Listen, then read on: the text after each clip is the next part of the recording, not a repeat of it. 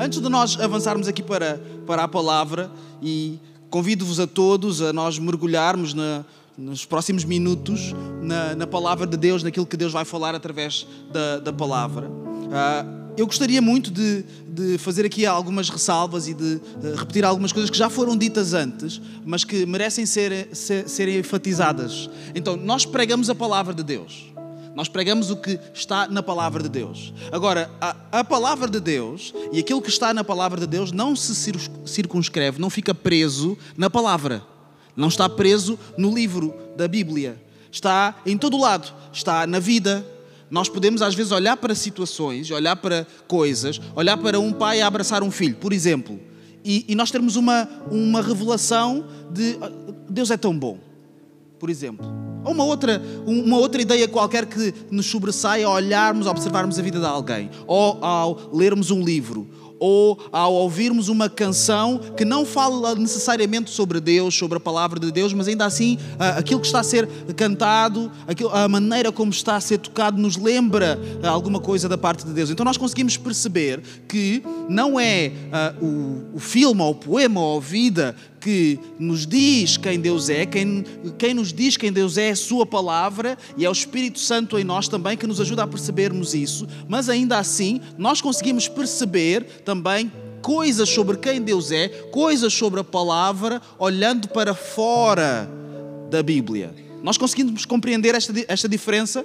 Então, nós não estamos nem vamos estar durante este mês em que vamos estar no Summer at the Movies. E quem ainda não, não estava a par deste tema, isto é um tema que nós já visitamos há muito tempo e nós uh, voltamos ao Summer at the Movies. E eu gostaria de vos convidar a aproveitarem tudo. Há um cenário e tudo que nós podemos tirar uma foto, podemos tirar uma foto e meter no Insta, tipo, estou no Summer at the Movies. E não, e não dizemos nada. Dizem, ah, o que é o Summer at the Movies? O segredo do sucesso é o segredo, não é? É não dizer muita coisa, é só dizer o suficiente para a pessoa prestar atenção. Não ficam com, com uh, a dica. Então não são princípios que nós vamos falar que estão nos filmes e vamos, e vamos pegar neles e ensinar alguma coisa. Não, nós percebemos que há princípios da Bíblia que também conseguimos ver, como o Edson estava a dizer, até que o filme roubou. Eu não sei se eles roubaram mesmo de propósito ou não, mas nós conseguimos ver que pediram emprestado. Pronto. Vá. E é isto que nós vamos fazer também. Outra coisa que é importante referir é que um, ah, não, nós não estamos a abonar sobre a qualidade do filme. Eu gosto muito do filme, eu vou confessar isso. Pode haver outras pessoas que não gostem tanto. Pode haver outras pessoas que no exercício de ver o filme sintam coisas diferentes daquelas que eu, ah, como espectador, sinto. Ah, o importante não é tanto isso, o importante é mais nós percebermos como é que aquele filme, de alguma forma, rouba e se relaciona com aspectos bíblicos que nós vamos estar a enfatizar durante este mês. Então, mesmo que não seja muito o estilo de alguém, não é muito o meu estilo não é muito, ah, eu não gosto de filmes, eu não vejo filmes. Mesmo que não seja isto, eu gostaria mesmo de vos convidar a fazer este esforço. Vejam um filme, incluam-se naquilo que nós estamos a, a fazer. Para quê? Para nós podermos fazer este caminho comum. Para nós estarmos todos juntos e todos no mesmo contexto. Amém? Até aqui estamos, estamos juntos. Então, nós vamos ler a palavra sim. Eu gostaria de convidar todos aqueles que puderem a ficarmos de pé. Mas antes, ah, nós temos aqui muitas pessoas que nos visitam, extremamente importantes, que são todos vocês que estão aqui, que saíram de casa e que vieram até aqui. Mas, ainda assim, nós queremos, ah, nós queremos ah, mencionar alguém que é muito especial para nós, um casal muito especial para nós, que está aqui conosco, os pastores Joel e Érica Jacinto. Uma salva de palmas para eles. Eles não estão cá sempre, porque eles estão lá no Porto a servir a CCLX Porto e sempre que vocês vêm é uma alegria. Obrigado por estarem aqui conosco. Então nós vamos uh, abrir a nossa, a nossa Bíblia, as nossas Bíblias em Lucas, no capítulo 4, a partir do versículo 16, e vamos ler até ao 21. E diz assim: isto é sobre Jesus. E chegando a Nazaré, onde fora criado, Entrou num dia de sábado, segundo o seu costume, na sinagoga e levantou-se para ler. O sábado para os judeus é uh, semelhante ao domingo para os cristãos. Tá? Versículo 17: E foi-lhe dado o livro do profeta Isaías.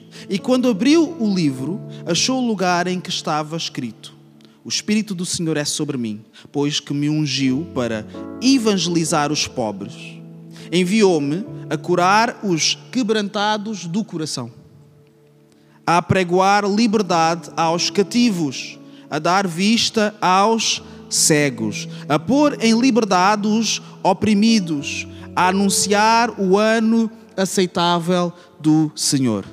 E cerrando o livro e tornando a dá-lo ao ministro, assentou-se. E os olhos de todos na sinagoga estavam fitos nele. Então ele lê, ele senta-se no seu lugar e toda a gente está a olhar para ele. Ele já terminou de ler. É só é importante para nós fazermos o filme na nossa mente também. Versículo 21. Então começou a dizer-lhes: Hoje se cumpriu esta escritura em vossos ouvidos. Vamos ler? Vamos ler, vamos orar. Deus, obrigado, Senhor, pela tua palavra. Obrigado, Senhor, pela maneira como, inconscientemente ou conscientemente, em alguns casos, a tua palavra ela inspira a vida e inspira aquilo que se faz na vida também. Senhor, ajuda-nos também e inspira-nos a ouvirmos, a recebermos aquilo que tu vais falar e a guardarmos num sítio adequado no nosso coração. Senhor, que nós não percamos a oportunidade que tu nos deste de estarmos aqui, de ouvirmos a tua palavra, de sermos transformados para melhor. Deus ajuda-nos a todos, em nome de Jesus. Amém. Amém. Vamos tomar os nossos lugares. Então, Jesus, ele, ele lê, ele senta-se, e na minha imaginação, na minha mente, ele senta-se como, assim como um boss. Imaginem, Jesus lê, seguro, lê, senta-se, toda a gente está a olhar para, para ele e está tudo ok. Mas ainda não acabou. Ele diz: Hoje, vocês ouviram isto que eu li? Hoje isto se cumpriu. Ou seja, Jesus, o que ele está a dizer, por outras palavras, é: Eu sou aquele, aquilo que está aí escrito, estas coisas que vão ser feitas por um Messias, um prometido, um escolhido, eu sou esta pessoa. É isso que Jesus está, está a dizer. E sabem como é que as pessoas reagem? Eu reagiria assim: Uau! Claro, porque eu reajo sempre bem na minha imaginação. Mas as pessoas ficam iradas. Que a Bíblia nos diz a seguir, nos versículos seguintes, é que ficaram tão irados que de alguma forma conseguiram levar Jesus para um sítio para o atirarem, para o matarem.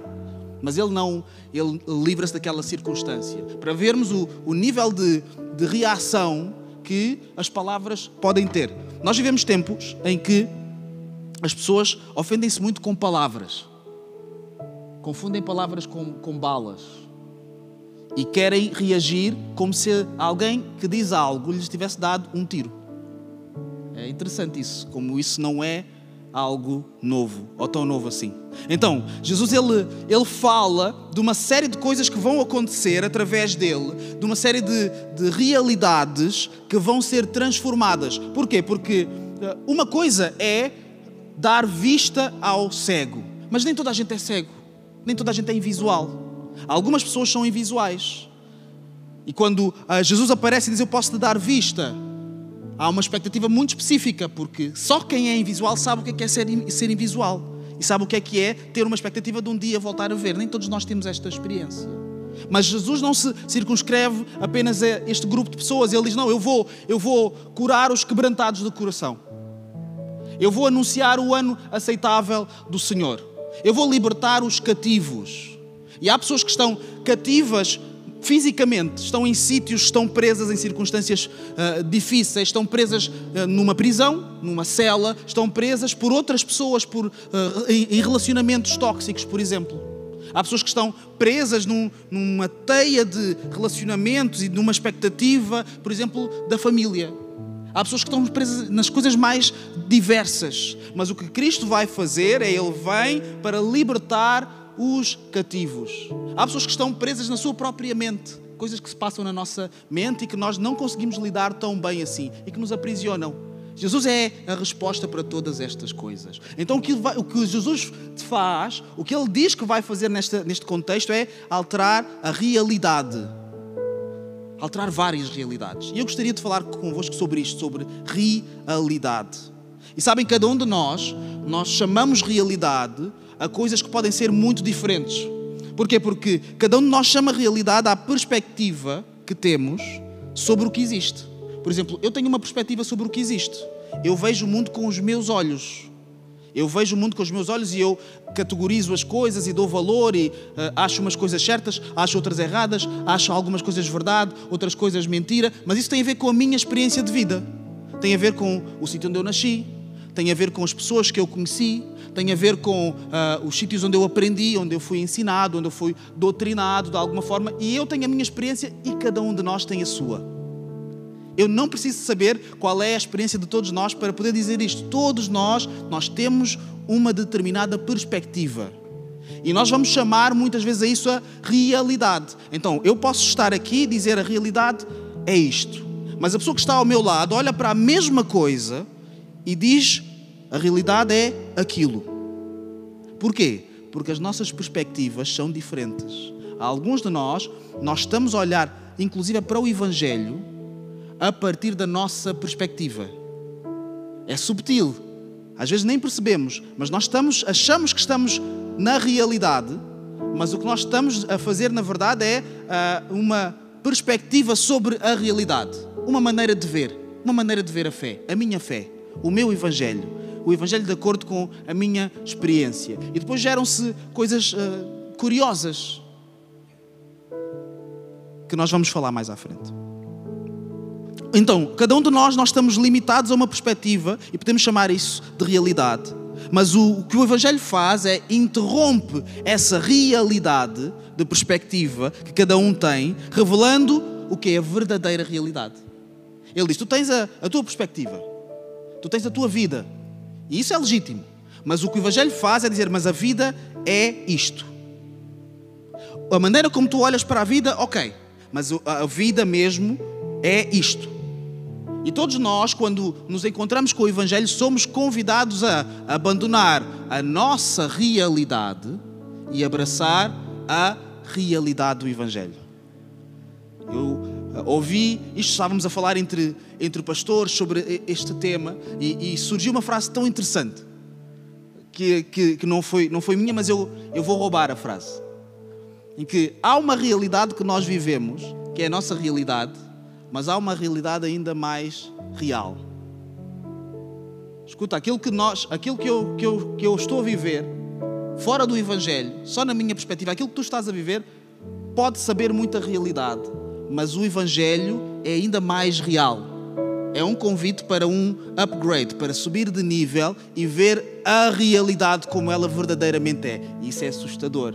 Então, quando nós vimos naquele, naquele, uh, aquela cena do, do Matrix do filme, o que o Neo, que é o, o, o rapaz que toma os comprimidos, que tem a escolha, está a fazer é ele está a fazer uma escolha sobre se ele quer realmente abraçar a realidade ou se ele quer permanecer na sua realidade. E o Morpheus, que é o nome do, do outro personagem, e eu sou tipo Morpheus, quando eu, quando eu acordo, bem, acordo bem disposto e a minha autoestima está lá em cima, eu vejo, eu olho-me no espelho e eu vejo Morpheus. ok? Eu falo como ele e ando assim também como ele mexo-me até cruzar as pernas. Meu Deus, aquilo é assim uma coisa, é uma loucura. Aquele homem. Enfim, então ele é convidado a, a, perceber se ele quer aceitar esta interrupção, porque ele não, é, ele não, nós quem viu o filme vai perceber, ele não, ele não escolhe, ele é, ele é meio que apanhado de surpresa, de repente, por este homem e ele diz: Olha, eu tenho aqui uma proposta para ti, como, como nós com o Evangelho também. Nós não escolhemos. Nós não escolhemos uh, sermos interrompidos pelo Evangelho. Alguns de nós, nós nem fomos interrompidos, fomos atropelados pelo Evangelho, sem, sem direito à opinião. Coisas que, alguns de nós, coisas que aconteceram na nossa vida que foram tão impactantes que nós nem tivemos escolha. Dizemos, não, eu, eu tenho que me render à, à, verdade do Evangelho. Eu tenho que me render ao Senhor, porque eu vi o que Ele fez na minha vida. Eu, eu fui atropelado, a minha vida vai mudar para sempre, eu não posso voltar atrás.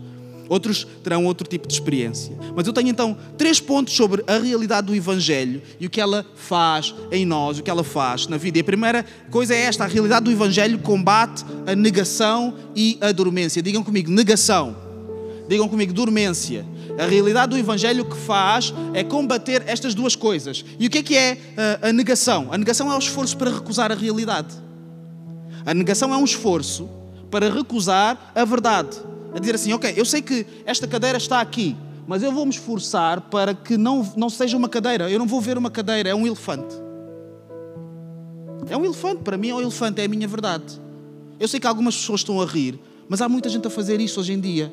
Se calhar não faz com cadeiras, faz com outras coisas, em que nós olhamos e vemos o que está à nossa frente, vemos o que os nossos sentidos nos permitem percepcionar, vemos e percebemos a realidade, mas dizemos: não, não, não, não, isso, não, tu não tens que ser uma cadeira.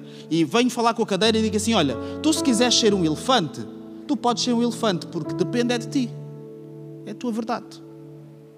Mas o que a realidade do Evangelho faz é ajuda-nos a combater a negação. A Bíblia diz em 1 de João que se nós dissermos, por exemplo, que não temos pecado, alguém que diga isso é mentiroso, engana-se a si próprio, não há verdade nele.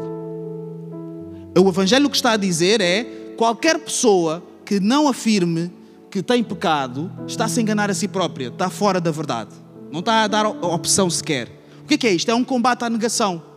Por que é que nós dizemos que somos todos pecadores? Porque o Evangelho nos mostra isso.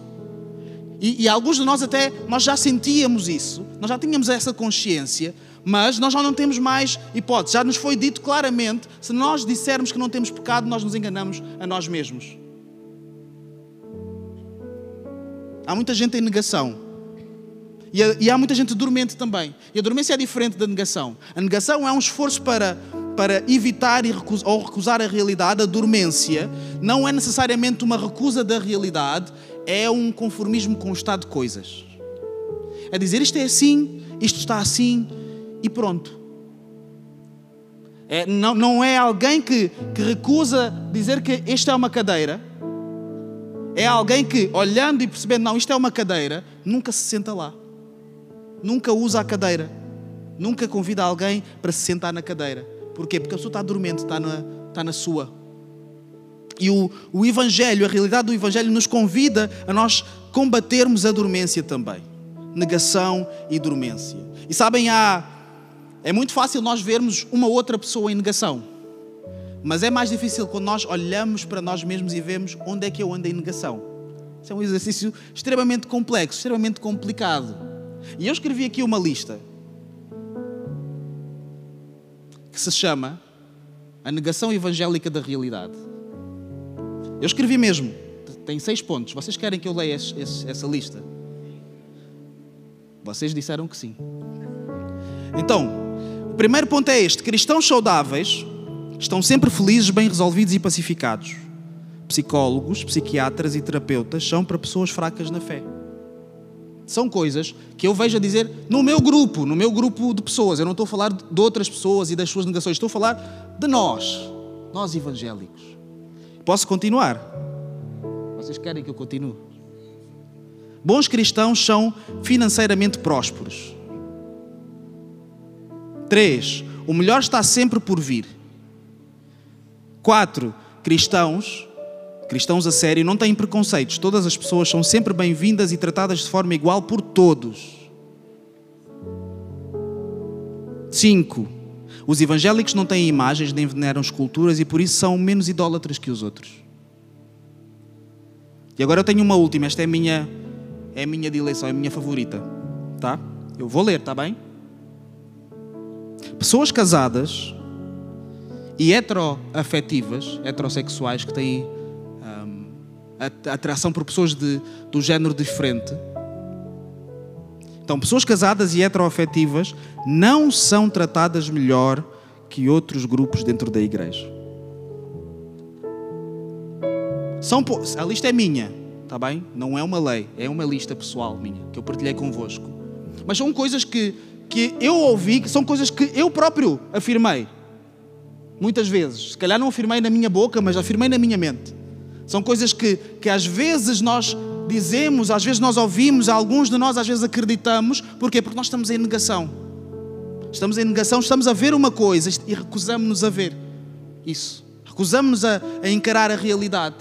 E o que o Morpheus o, o faz com o Neo, oferecer-lhe os comprimidos, é dizer: não tu, não, tu tens uma oportunidade de deixar de estar em negação. Tu tens uma oportunidade de ver a realidade como ela é.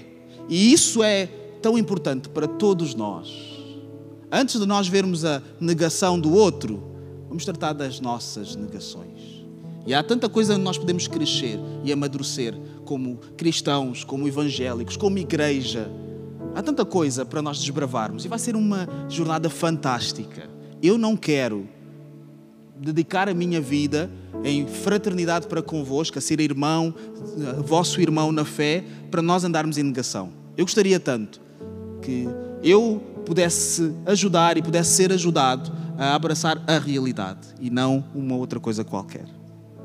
Segundo ponto sobre a realidade do Evangelho é que ela identifica padrões e erros.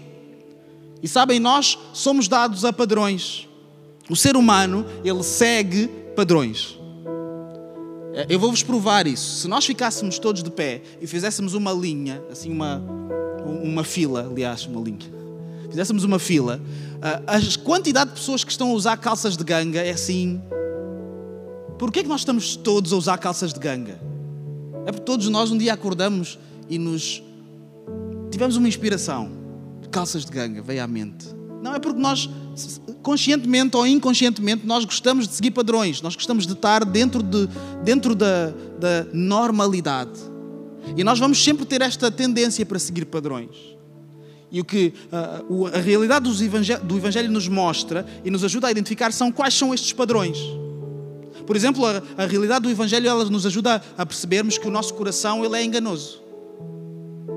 Há coisas em nós que não estão totalmente bem resolvidas. Há coisas em nós em que nós temos que olhar com cuidado, com cautela, com desconfiança. Ou seja, olharmos para nós mesmos com alguma desconfiança. Porquê? Porque se nós olharmos para nós mesmos com total confiança, o que a Bíblia nos diz é: Maldito o homem que confia no homem, por exemplo. Porquê? Porque nós vamos seguir padrões que vão nos prejudicar.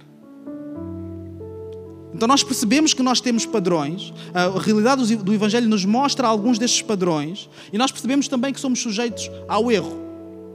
Nós percebemos que nem tudo o que nós fazemos vai dar certo, nem tudo o que nós fazemos é certo. E por isso nós precisamos de uma ajuda externa para quê? Para fazermos as coisas de uma forma melhor. A realidade do Evangelho, em vez de nos dizer que está tudo bem, ela nos diz: não está tudo bem, mas pode ficar tudo bem. Não está tudo bem, mas pode ficar tudo bem. Não está tudo bem, mas há uma solução, há uma resposta. Porquê? Porque a realidade do Evangelho aponta ao caminho. Isto é o terceiro e último ponto. A maneira como nós vamos então solucionar alguns padrões, solucionar alguns erros, resolver algumas negações, algumas dormências que nós temos, não é de qualquer maneira, não é com um estalar de dedos, não é uh, uma coisa instantânea ou num único momento, não. O que o Evangelho nos faz não é para um momento, não é para uma resposta que nós podemos dar num domingo determinado, não. O Evangelho prepara-nos para o resto das nossas vidas. E isso aponta-nos para um caminho. O resto das nossas vidas é um caminho. Durante muitos anos, eu encarava o Evangelho, eu encarava o Evangelho como um ponto de chegada. Um sítio onde se chega, ou se alcança. Cheguei à meta, cheguei ao fim. Agora está tudo bem, fim. Felizes para sempre, como em alguns filmes. Não, o, o, o Evangelho é um ponto de partida. Não é um ponto de chegada. Pode ser um ponto de chegada de onde nós viemos, mas é sempre um ponto de partida para um caminho novo. Nós vamos ter que caminhar muito, vamos ter que andar muito, vamos ter que, que mudar as nossas vidas e, e entrar em processos, vamos ter que abraçar processos que podem durar o resto das vidas, podem durar anos. É um ponto de partida, não um ponto de chegada. É uma viagem de regresso à verdadeira realidade. Nós fomos criados por Deus. Isso é o que a Bíblia nos ensina, nos mostra. Ou seja, as tuas inquietações sobre a tua origem estão resolvidas e escondidas em quem? Em quem te criou, em Deus. Em quem me criou a mim também. O que, nós, nos acontece quando nós entramos na, na viagem do Evangelho é um regresso à verdadeira realidade de onde nós viemos. Porque nós fomos criados por Deus de alguma forma, nós, como humanidade, nós nos afastamos de Deus e o que o Evangelho nos permite fazer é fazer esta viagem de regresso até ao Senhor novamente. Não é uma, uma nova realidade longínqua, não é uma nova realidade, uma novidade, mas é uma novidade que nos faz regressar a um sítio, não nos faz ir apenas para um sítio novo onde nós nunca estivemos. Vocês entendem o que eu estou a dizer? Então a realidade do, a realidade do Evangelho aponta o caminho. E sabem, em Cristo, ele afirmou várias vezes nos Evangelhos que, essencialmente, na vida existem dois caminhos. Dois, dois caminhos essenciais, assim. Há um caminho largo, onde dá para fazer muita coisa, onde uh, uh, muita gente vai, e para ir por este caminho não é preciso fazer nada. É só preciso estar. Nós vamos lá parar naturalmente. Mas há um outro caminho, que é um bocado mais estreito. Tem as suas, os seus desafios, as suas dificuldades, mas que é um caminho por onde nós devemos enverdar. E não só nós vamos enverdar lá, vamos entrar nesse caminho, o Senhor vem conosco e nos assiste e nos ajuda. Essencialmente, dois caminhos. Como dois comprimidos, só que são dois caminhos. E tu podes escolher um caminho,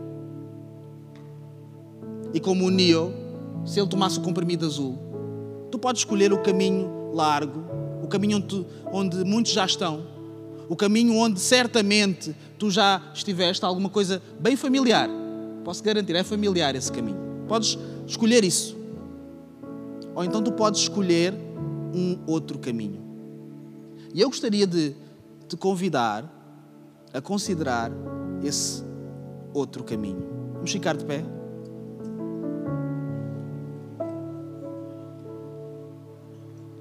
Nós lemos isto.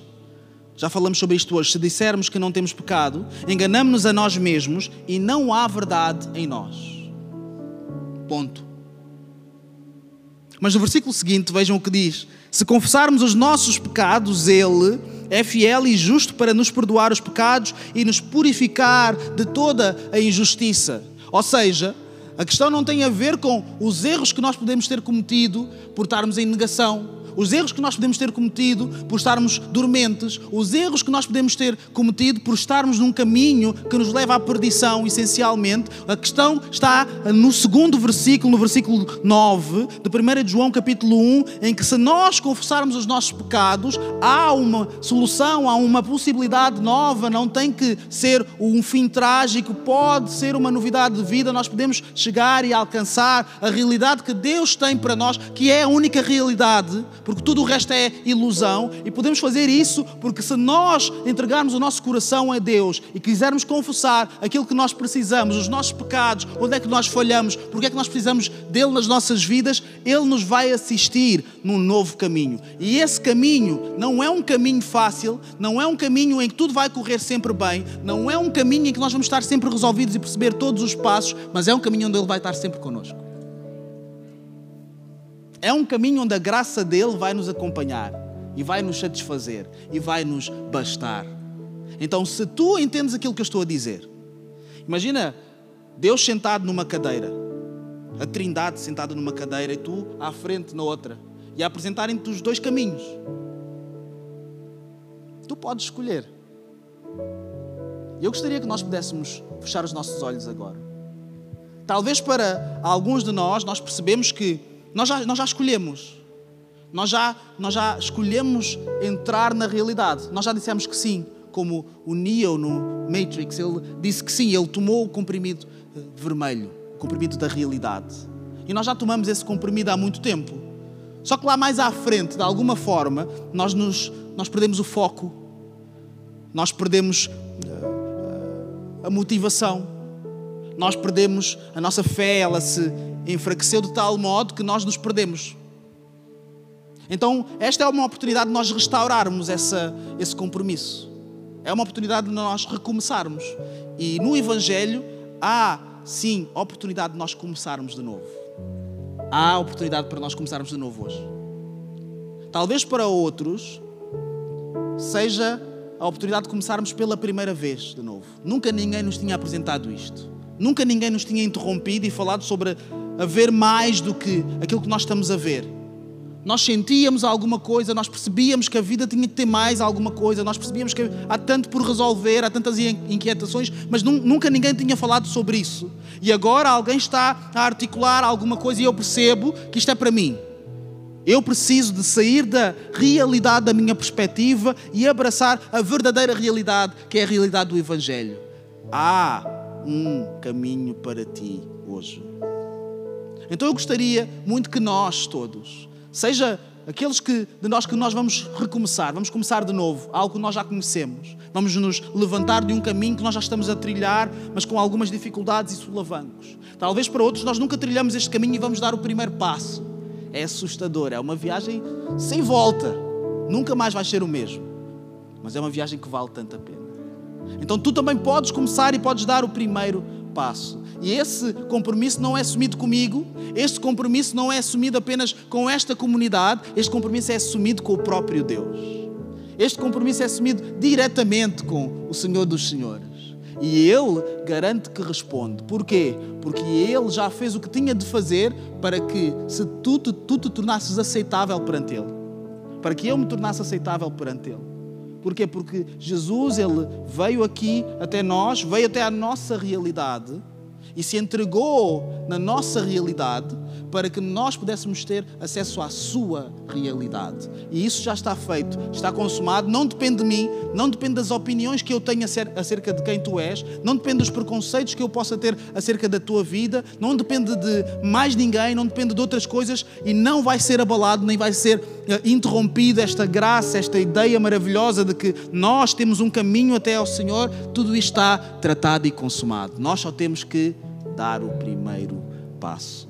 Então, se tu de alguma forma te sentes interrompido por isto que eu acabei de dizer, eu gostaria que tu pudesses colocar a tua mão no teu coração. É um compromisso pessoal nosso.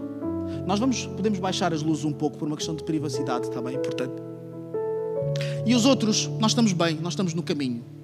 Se nós estamos bem e nós estamos no caminho, nós percebemos que uma das nossas funções é ajudar quem também está no caminho. É porque nós não estamos sozinhos no caminho. Não é um caminho só para nós. Não é uma passadeira vermelha onde entra um de cada vez ah, e é visto ah, e depois entra outro a seguir. Não, nós estamos juntos nisto. E aqueles que estão bem têm que cuidar daqueles que não estão tão bem. E nós podemos fazer isso como? Orando. Hoje, neste momento, o que é que eu posso fazer? Eu posso orar. Posso dizer, Senhor, eu não quero ser dormente. Eu não quero estar em negação que aquilo, o teu chamado ele continua a ser verdadeiro e continua a impactar vidas hoje. Eu não vou estar em negação. Então, se tu estás a impactar a alguém, uma pessoa que seja nesta igreja hoje, Senhor, faz com que a pessoa ela receba com alegria aquilo que tu estás a oferecer. Senhor, faz com que o coração da pessoa seja, seja seja adequado para receber aquilo que tu estás a, a, dar através da palavra. Senhor, faz com que, apesar de dúvidas ou coisas que podem não estar tão claras assim, que o teu Espírito Santo possa convencer daquilo que tem que ser convencido para que a pessoa possa tomar a escolha certa. Enfim, tu podes fazer a tua oração. E eu gostaria tanto que nós aproveitássemos este momento. Não sei se vamos ter outro momento. Então, no próximo minuto, nós vamos orar. E vamos orar no nosso lugar e vamos levantar nosso, as nossas vozes em clamor também. Se calhar estás a orar porque vais tomar um passo, se calhar estás a orar por quem vais, vai tomar um passo. Mas não interessa, eu gostaria muito que nós pudéssemos, como uma igreja, como uma comunidade, abraçar esta mesma realidade de que Deus ele está aqui e Ele quer transformar vidas. Eu quero estar nessa realidade, não quero estar num outro sítio qualquer. O pastor disse coisas bonitas e etc e tal, é convincente. Não, não. A realidade é que o Senhor está aqui. Eu quero estar ali. Então vamos fazer isso partir de agora, vamos levantar as nossas vozes, vamos clamar ao Senhor. Coloca a tua mão no teu coração para aqueles que querem tomar uma decisão, mas vamos, vamos nos envolver, vamos criar um ambiente de oração neste lugar. Amém? Vamos fazer isto.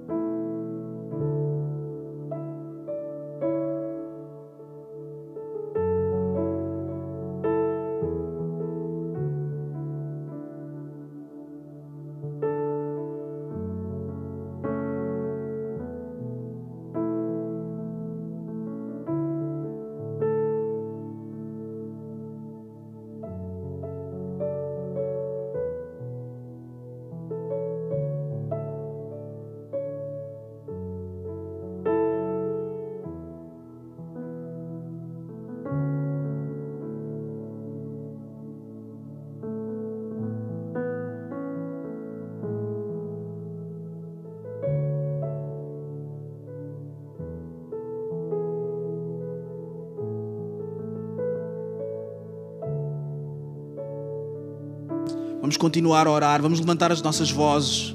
Não vamos deixar que este ambiente não seja aproveitado. Vamos ter ousadia na presença do Senhor. Ele está aqui, o Espírito Santo está aqui conosco. É Ele quem nos conduz. Então nós não temos que ter espírito de medo, nós não temos que ter eh, espírito de cautela, nós não temos que ter um, um, um, uma postura eh, de apatia. O que nós temos que ter é uma postura de ousadia. Vamos fazer isso, vamos levantar as nossas vozes, vamos dizer: Senhor, faz a diferença. Senhor, traz pessoas para a realidade. Hum. Sim, Deus. Nós sabemos que tu estás aqui, nós sabemos que a tua presença ela está aqui, a tua presença ela é sempre transformadora, porque a tua presença ela traz a verdadeira realidade. E nós percebemos, Senhor, que há coisas que podem nos impedir de ter acesso a essa realidade que há algumas prisões onde alguns de nós estamos, alguns de nós estamos oprimidos, alguns de nós estamos adormecidos, alguns de nós nós estamos conformados com aquilo que temos, estamos conformados com a nossa condição, estamos conformados com aquilo que alguém nos disse um dia sobre quem nós éramos, sobre quem nós tínhamos de ser, mas nós entendemos que a tua palavra nos mostra outra realidade. Então, Senhor, se o teu filho Jesus, ele já veio e já se entregou por nós e já anunciou que Ele veio para libertar os cativos, que Ele veio para dar vista aos cegos, veio para dar vista física, mas veio para dar vista espiritual também a nós que, como cegos espirituais, andávamos perdidos, iludidos numa realidade paralela, ilusória.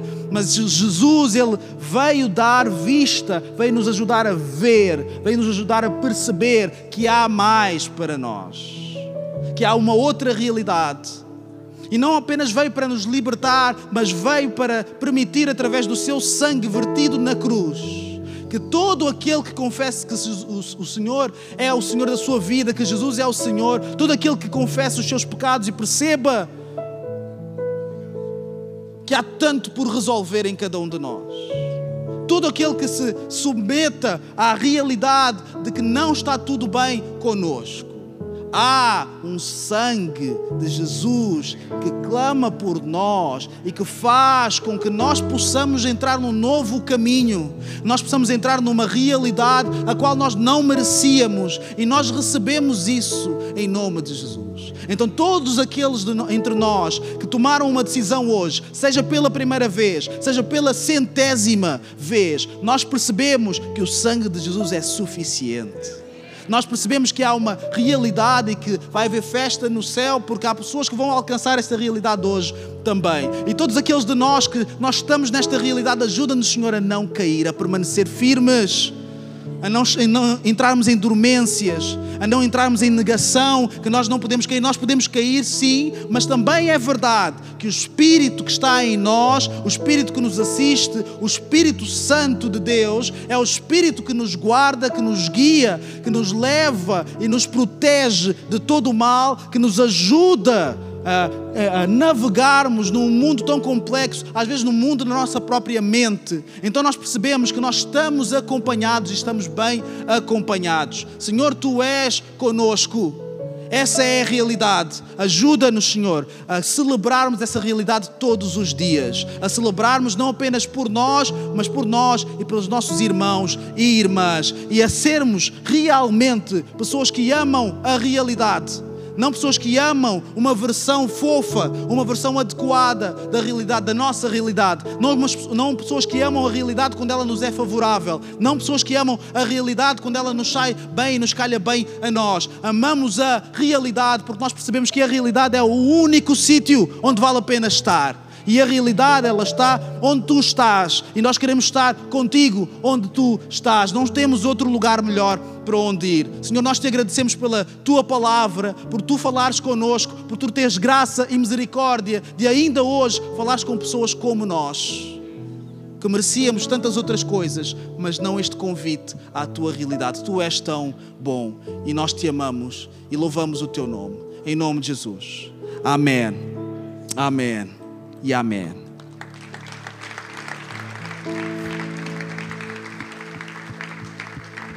Nós ainda vamos, nós ainda vamos louvar a Deus, porque nós precisamos de celebrar como deve ser. E uma das coisas que, que Deus diz na Sua palavra que a palavra do Senhor nos diz é que a, a realidade onde nós estamos, neste momento, não é o fim. As coisas não se circunscrevem onde nós estamos neste momento. Nós temos que ter expectativa por aquilo que vai acontecer. E o que é que vai acontecer? Um dia, independentemente da vida que tu levares, um dia, Jesus ele vai voltar e ele vai buscar a sua igreja, ele vai levar a igreja vai consumar este convite à realidade e vai dizer agora a igreja do Senhor, ela vai acompanhar Jesus. Ele vem para buscar a sua igreja. E quem é a sua igreja? A sua igreja é composta por todas as pessoas que estão no caminho estreito de adesão à realidade, convidadas pelo Senhor. Então, quando nós percebemos que estamos nesse caminho e que há alguma coisa que vai acontecer e que isto é que é a realidade, o que nós fazemos é nós nos preparamos para isso. Se nós não nos preparamos para isso, é porque nós não acreditamos que isso é a realidade. Porque se eu acreditar que é a realidade, eu vou me preparar para isso. E uma das maneiras de nós nos prepararmos para isso é através do louvor e da adoração também. Quando nós louvamos e dizemos que o Senhor ele vem buscar a sua igreja, quando nós louvamos e dizemos que isto não é o fim, isto não é um ponto de chegada, é um ponto de partida, e nós ansiamos por aquilo que vai acontecer lá mais para a frente, nós estamos a afirmar a realidade aqui. Isto não são coisas simples, não são coisas pequenas que nós estamos a dizer. Isto são coisas extremamente sérias, extremamente definidoras da nossa identidade. Se a nossa identidade é uma identidade de pessoas que aguardam pela vinda do Senhor Jesus, isso vai fazer de nós um tipo de pessoas. Se a nossa identidade é uma identidade de pessoas que nós até achamos piada essa ideia, mas o que nós queremos é ter uma vida interessante. Isso vai fazer de nós outro tipo de pessoas. Se tu queres ser o tipo de pessoa que aguarda pela vinda de Jesus, se tu entendes que, sim, realmente essa é a realidade, este é o nosso convite para tu celebrares conosco, para celebrares comigo, que o Senhor Ele vem e Ele vem buscar a sua igreja. E todos os que estiverem no caminho vão subir com Ele. Todos. Não as pessoas que eu gostaria não as pessoas que eu escolheria. Todos. Todos. Todos. Então gostaria de convidar o grupo de louvor aqui também a subir e a preparar-se. E enquanto eles se preparam, eu gostaria que nós pudéssemos começar a construir expectativa também sobre aquilo que vai acontecer em nós quando nós começarmos a afirmar isto também, que Ele vem. Jesus, ajuda-me a entender que Tu vens. Se Tu vens, eu tenho é que me preparar para que Tu me venhas buscar. Ajuda-me a libertar-me de coisas que me estão a atrapalhar o caminho. Há coisas que, não, que eu não preciso de levar comigo. Há bagagens que eu, que eu não vou precisar lá para a frente. Então eu posso largar essas bagagens. Há pessoas que eu preciso de me esforçar mais para que elas venham também nesta viagem. Há pessoas que eu ando a orar há anos e ainda não perceberam isto, mas hoje vão perceber. Ou hoje eu vou orar novamente para que elas percebam. E se elas não perceberem, amanhã eu vou orar novamente para que elas percebam. Porquê? Porque enquanto o Senhor Jesus não vier, há sempre esperança para que mais pessoas elas possam estar neste caminho e virem e serem levadas também como parte da igreja. Para quê? Para onde? Para a realidade. Vamos louvar a Deus? Deus vos abençoe.